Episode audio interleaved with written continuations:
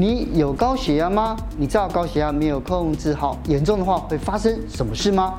今天邀请到心脏内科医师陈冠任来教大家，只要用六招天然的方式就能够降低高血压，大概两到四周，通常都有机会降到一百四以下，哦，甚至有些明显会降到一百三以下。到底该怎么做？我们一起来认识一下吧。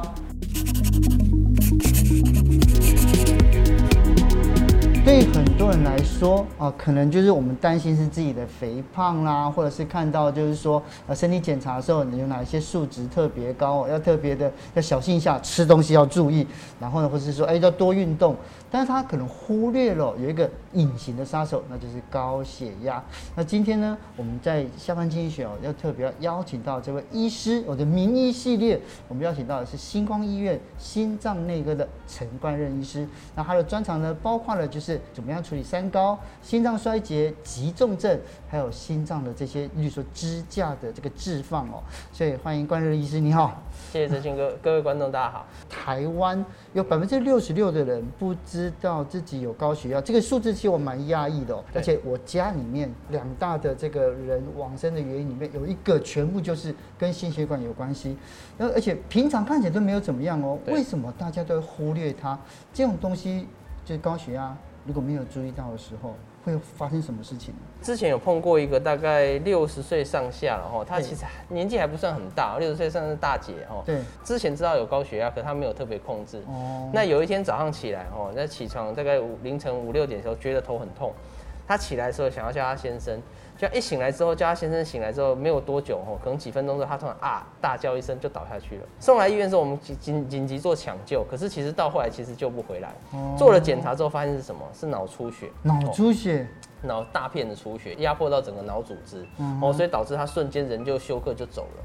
哦，所以这个后来查的原因其实就是因为血压太高。简单讲，你身上只要有血管的地方，高血压都会造成问题。嗯、所以，所以高血压其实是一个全身性的疾病。这就是为什么它这么危险，这么恐怖，死亡率狂飙三十倍。我觉得这数字其实蛮蛮蛮吓人的哦。对，眼睛方面的，所以我因为我父亲一开始就是眼睛他就是看不见。对，对，后来发现，哎，医生刚才说眼睛中风，就算这个吗？嗯、对。其实眼中风也是一种血管病变哦，因为通往眼睛的血管出了问题，所以导致眼睛的功能失常。是，对，这叫眼中风。对，那刚刚哲鑫哥有提到这个死亡率狂飙三十倍哈，这个其实哈，呃，是来自于一个大概二十几年前美国一个很大型的研究啊，他就收录了大概几万个人哦，他把这些人分成呃血压，比如说一百二的一组、一百三的一组、一百四的一组、一百五一组等等，分成很多组，然后去追踪他们十几年之后他们活下来多少，就他发现。血压一百一百三比一百二的人，将来死亡率会多一倍。哦，那一百四又会比一百三多一倍。嗯，哦，一百五又比一百四多一倍，以此类推。所以，当你血压可能一百七、一百八的时候，其实你比正常血压的人死亡率是至少是二的不知道几次。这是算是收缩压，是不是？对，收缩，我们讲的是收缩压。对对对对，所以你当你血压很高，比起正常的时候，你就会成二的好几次方，所以可能是十六倍甚至三十二倍。哦，所以这是很危险的，是很可怕呢。对，而且大家没有想到，就是因为我如果说是心血管的疾病里面，心脏跟动脉这个我们比较可以理解，对，连肾脏都会有问题。大家可能比较不知道，它其实也是一个充满富含血管的的器官。哦，对，所以如果当你的血压没有控制好吼，我们常讲血压，呃，血压高是什么概念哦？就是我们人体吼，我们的血管可以把它想成是水管，或者在墙壁的水管吼。那血压就等于是水压。嗯，今天当你水压太大的时候，其实墙壁的血管会爆裂，会会渗渗水出来，有时候漏水干嘛？哦，那其实我们一一样的道理，如果你身体里面血压太大。其实你血管无法负荷的时候，可能就会产生一些问题，是，包含什可能会血管破裂啦，哈。那如果在肾脏里面，如果肾脏的血管遭受到这样的压力，它其实肾功能就开始恶化，开始没办法做它原本这个排泄啦、消解毒的功能，它就会失去，所以肾功能就开始恶化。所以其实很多人是因为高血压久了之后，当然糖尿病也是一个哈，这不是今天主题，但是高血压、糖尿病这两个是台湾目前来讲洗肾患者最常见，导致肾脏变成要去洗肾的主因。其实圈内啊，我们有很多的朋友，就是。而他的意外的离去，其实跟主动脉剥离对有关系耶。对啊，因为这个也是大家都没有注意到的。对，主动脉剥离，说实话是一个这个像呃，好像去年吧，有那个小鬼嘛。对啊。主动脉剥离是一个死亡率很高的病，甚至比我们讲心肌梗塞还严重。嗯。对，主动脉剥离，它只要你不赶快处置的话，它死亡率是一分一秒在增加。嗯。哦，那。我之前有碰过一个啦，也是一个主动脉剥离的阿伯哈，他其实大概六七十岁，他也是跟刚前面那个大姐哈，呃一样哈，他就是之前有血压高，可他自己就，我觉得台湾很多这样，就是他自己觉得好像没有什么不舒服，对哦，那对他来讲那个一百五、一百六只是个数字，他就不会特别在意。那直到有一天哦，他突然就是去去做一个运动之后回来，就会觉得胸口大痛。而且痛到背后，好像被人家用刀子割。痛到背后。对对对，这是很典型主动脉剥离的痛，它会痛到好像你用刀子在割身体哦，所以他赶快来急诊，啊，一看就是主动脉剥离哦，然后后来因为太紧急，所以赶快请心脏外科帮他开刀解决。是。那虽然解决好了，但是因为他那个主动脉剥离血管的那个问题哈，有影响到下肢，所以他虽然命救回来，可是他后来变成有一只脚哦不太能动，哦，变他变走路有点像一摆一摆这样子。是。哦，那当然他还算幸运的哦，因为主动脉剥离很多人是还没等到开刀就挂了，是哦，死亡率甚至有些研究是到三成到五成，就是发这两个会有一个会挂掉，嗯，所以这个是很严重的，那主因还是高血压。可是我们在看啊，平常有哪一些症状出来的时候，就觉得哎。我可能会有高血压，那一个是脖子僵，一个是头昏头胀啊。有些人是会面部涨红，就是、面部涨红，对，就是整个脸色变得很比较红润，所以关公也算是有高血压。哎、欸，说不定，说不定，一看就知道有那个感觉啦。对，对这些是常见。那有些会呃有胸部的症状，就是说哎、欸，像是胸闷、胸痛，哦，对，这些也算是高血压可能的症状，甚至倦怠不舒服。是，是所以简单讲，我们会认为说，你如果觉得身体的状况好像跟前阵子有一点差距，而且主要是头晕头。或胸闷这些情形的话，我会建议你量一下血压，啊，最好记录一段时间。那如果真的有偏高，还是要请医生评估一下有没有需要调整。哦，对，控制血压的话，好像只有吃药而已嘛，对不对？因为大家想到就是吃药啊。第一个吃太多药会伤肾哈。其实最最近今天早上才有一个病人哈，他跟我讲说，他觉得他西药吃太多，他就他就怕会会洗肾。嗯哼。那其实我跟各位讲哦，其实。目前来讲，西药你说吃到过量，当然有可能。可是，一般来讲，哦，西药它有安全剂量，所以我们医师在处方的时候，几乎都会很严格照这个规定。所以，其实这些药反而对你的肾脏负担是小的。而反过来说，如果你不吃这些药，让血压继续高，那反而就是我们刚刚讲，才会影响肾脏。所以，其实你可以换换过来说，因为你有吃这些药，改变了血压。才能保护肾脏，所以反而是相反。是，哦，你有吃药，其实肾脏才不比较不容易受伤。是，对。那至于吃药是不是要吃一辈子？哈，不一定啊。但是我要先跟各位讲，不是说你可以自己随便调整，所以不一定是说，当他血压真的进步很多的时候，哎、欸，甚至有些药搞不好可以减少，甚至不要吃。是，但是这个都要在医师的评估下。当然，大部分的药我必须诚实讲，大部分的药可能需要终身服用。哦。但是这个并不是百分之百。终身服用，但是也不一定剂量会吃到这么重。对对对，有时候我们会调高低调整，因为其实呃有有高血压患者的朋友可能知道哈，就是说。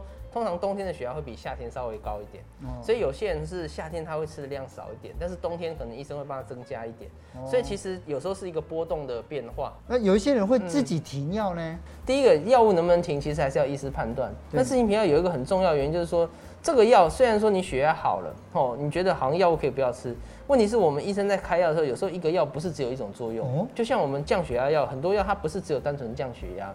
对，有些药它其实是可以控制心脏，哦，让心跳不要太快，或者有些药是保护这个肾脏功能，哦，所以它其实有时候一个药会有好多种用处，所以也许医生开给你不是单纯只是降血压，所以你如果自行停掉，反而会造成，譬如说你心脏就没有保护力啦，或者肾脏保护受到呃影响。嗯，之前就是一个三高哈，血压、血糖、胆固醇三高都挤满了，哦，他是一个这个三高的阿北，七十几岁。那他其实之前在我这边控制的还不错，那但是他吃一段时间的时候，他就觉得，哎、欸，我现在都控制不错，那我就就觉得一一直吃药，感觉没有没有什么意思嘛，对，啊、对，人生就在吃药，所以他就自己停药了，后来也没有再看我了，哦，他觉得，哎、欸，好像就好了。他本来吃了多久？他本来应该是他吃蛮久的，应该至少三五年，就是他他有来看我的这段时间，是。那后来他哎、欸，突然有一天就没来了，我就想说这个不知道，我原本以为他是去别的医院，因为有时候会。呃，这个搬家或什么嘛，对对对，但是没有，但是过了大概就像空空窗了大概接近快一年，啊，突然又来了，来急诊，来急诊就是人很喘，急诊通知我说，哎，有一个患者之前有看过你，一年大概一年前，就一看哈，大家可以看到这两个是。这个是他之前正常的时候照的 X 光，这是他后来来急诊的哈。中间白白这个是心脏，是哦，两边黑黑大大这个是肺部，是。那正常心脏这个大小哈，我们我们会量，我们 X 光看看心脏的大小是看它的最左边跟最右边这个宽度哈，哦，不能超过 X 光最左边最右边的一半。这是正常的 size。对对对对，对。那大家可以看到这个哈，这个很明显就已经至少七八成，甚至快要一样了。对。这个这个绝对超过零点五。哦。这个就代表心脏扩大。而且大家可以看到这里的白，这里的黑色跟白色分界界限是非常分明的，嗯，哦，代表是没有什么问题。但是大家可以看到这边比较糊，嗯，这个糊的意思就是说有一点开始肺水肿。哦，肺水肿，对，就是开始肺积水。肺理论上是我们呼吸的器官，它是充满气体，它不应该有水分。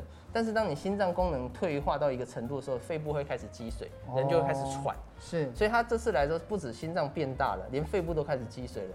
然后后来诊断出来，他发生了一个叫做心肌梗塞，嗯，合并心脏衰竭。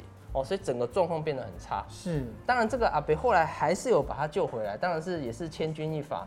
但是哈，我就跟他讲说，你不要再这样玩命了。他只停药一年而已，对不对？对，一年了就可以就变那么差那么多。因为他的他停药一年之后，他的血糖啊、高血压、胆固醇全部都爆表。所以后来我就跟他讲说，这个这次你是好运啊，就是回来了嘛。但是你如果再这样子，我不敢保证下次有没有机会让让你撑到活着到医院。搞不好你还没在医院路上，或者在家里就。就走了，就往生了。所以这个真的是千万不能自己停药。是，所以我们有整理出来哦，高血压大家会问的问题，对，常见的迷失，这个一定要请医师一条一条来帮我们分析一下。第一个，年纪大血压会变高是没有错。是，我们人的血压哈，大家注意，我们血压分两个，一个叫收缩压是高的嘛哈，一个叫舒张压。那收缩压原则上会随着年纪高越来越高。是，但是舒张压的话，大概高到大概四十岁到六十岁这个阶段是最高。所以舒张压在正常会到多少？舒张压正常哦，如果是在大概呃四十岁到六十岁的人，大概有时候会到一百左右，一百稍微高一点。对，哦、那但是你到年纪再大一点的时候，它就会往下掉。哦，所以大家可以看到，在八九十岁那种老先生的时候，他的高血压很高，但是他低血压却很低，是两者差距很大，代表你的血管越越硬化越老化。越没有弹性，哦、对，所以为什么老人家的高低压会差比较多？因为他年纪大了，血管通常都会钙化。是，那所以我们呃要想办法维持住血压的这个恒定的话，其实要多运动。所以高血压，你如果说第一个层面来讲，年纪大血压的确是会变高，嗯、但是这个并不代表没关系。哦，就是因为年纪大血压高，所以我们更要控制。是，所以为什么老人家比较多会有心血管疾病，就是因为他们血压太高了。是，哦，所以这里也是在附带提，就是说。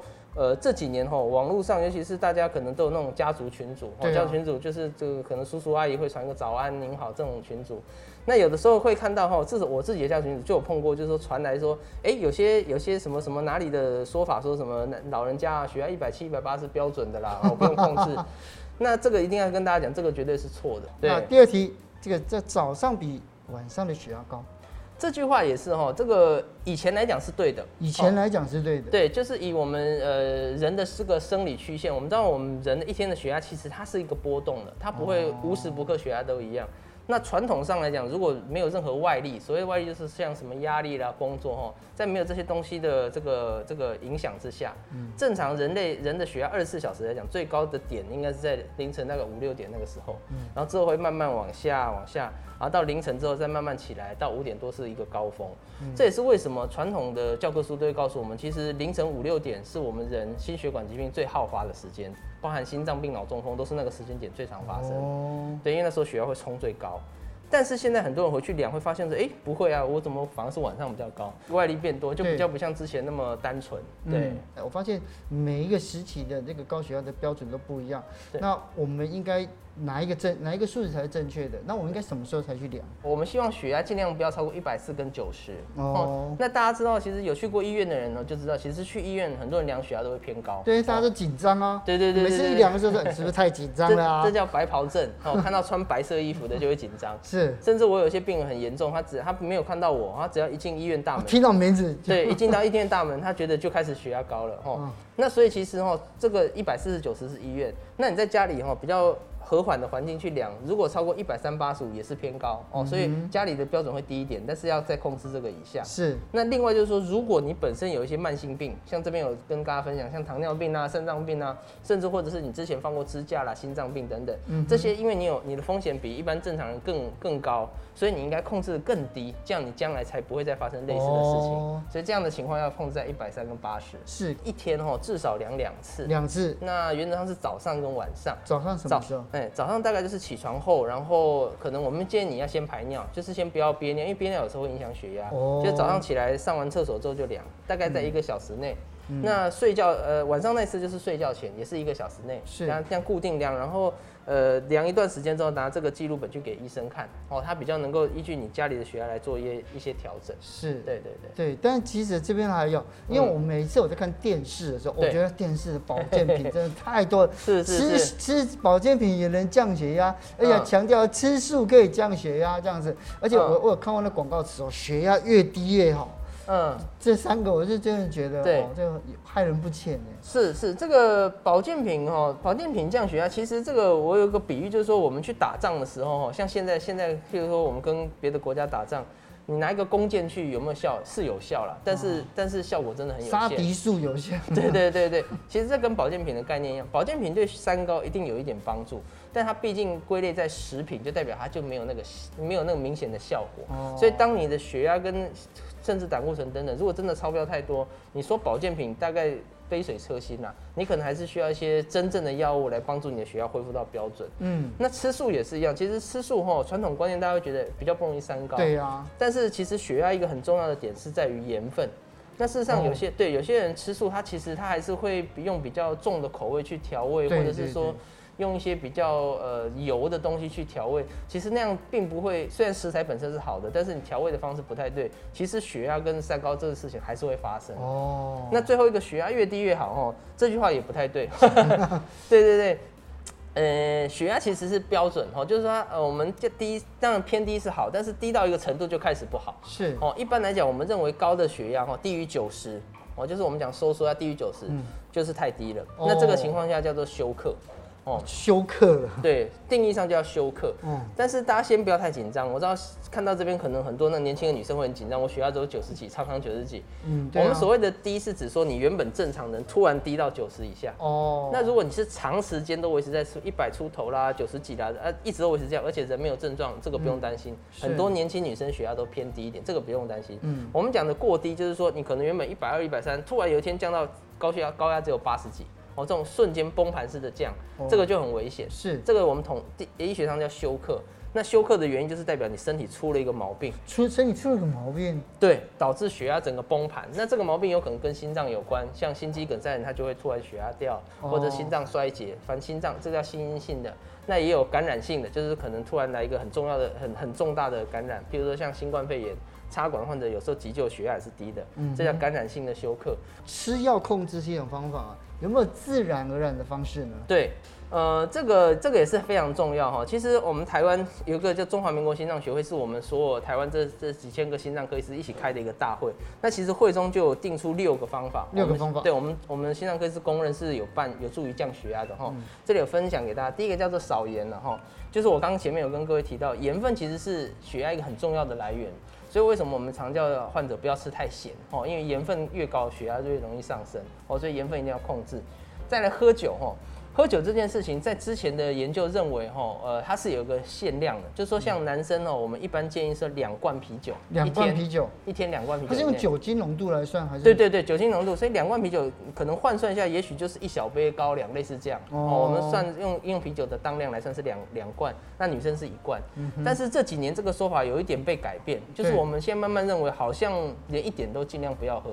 你一点都不要喝，对，这样很 这样，街上很多店会倒哎，很难的，我自己也很难做到。对，但是这个是告诉大家说，就是反正尽量节制了，哈，就是尽量减少哈。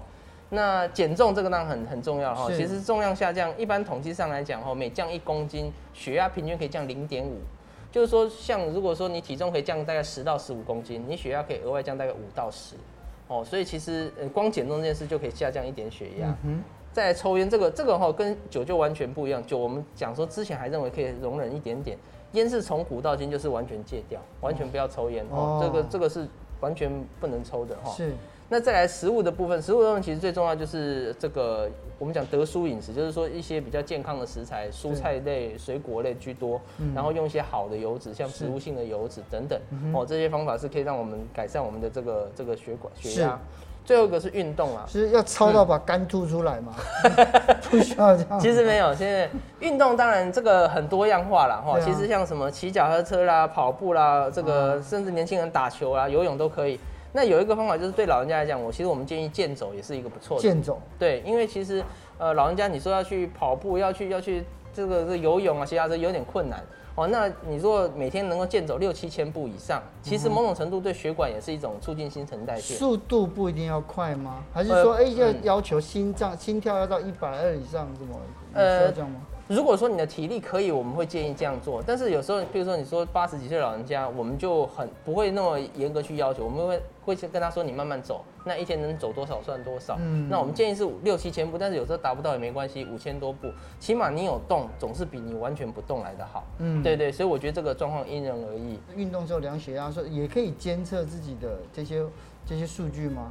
对，呃，运动是这样，就是说，哦，我们当然鼓励运动，但是当你在呃急性期，所谓急性期，就是说你现在血压非常高，或人很不舒服的时候，这个时候你反而不能去运动，哦，所以我们建议你运动前还是还是要监测一下自己的状况，是因为当你在不舒服，你再去运动，有可能会加重这个不舒服。重训他们不就闭气这样子？那个那个会影响到血压吗？闭气等于是在出力，所以出力的状态下血压是上升的，嗯、所以。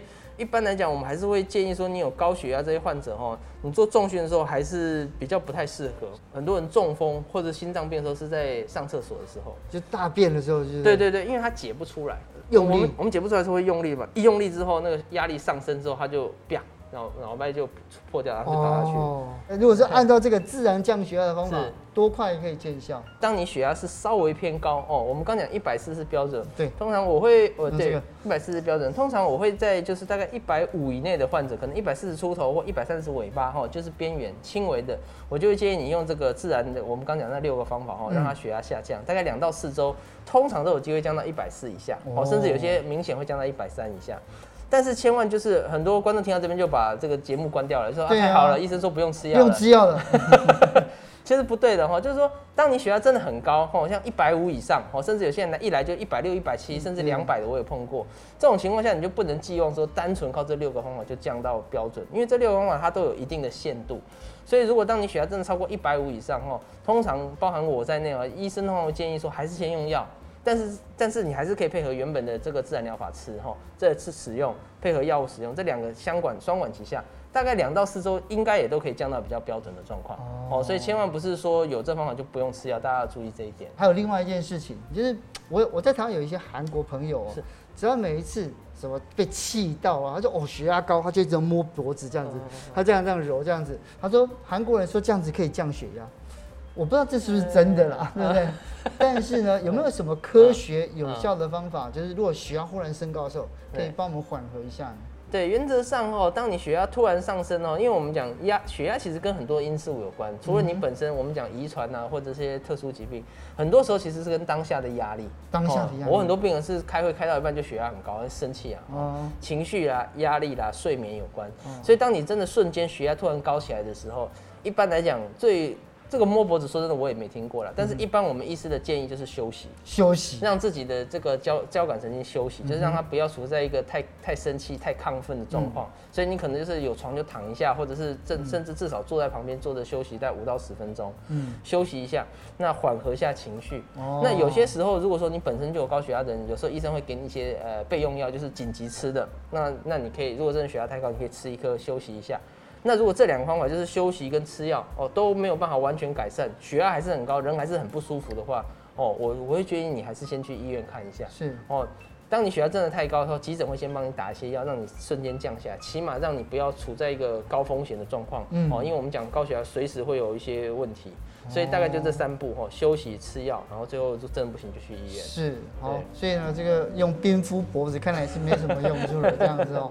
那不不管怎么样呢，我觉得就是今天经过关医师的解释哦，大大大家都要小心这个心血管的问题。下次有机会呢，我们再多多来研究一些。哇，好，没问题，没问题，谢谢德钧哥，谢谢大家。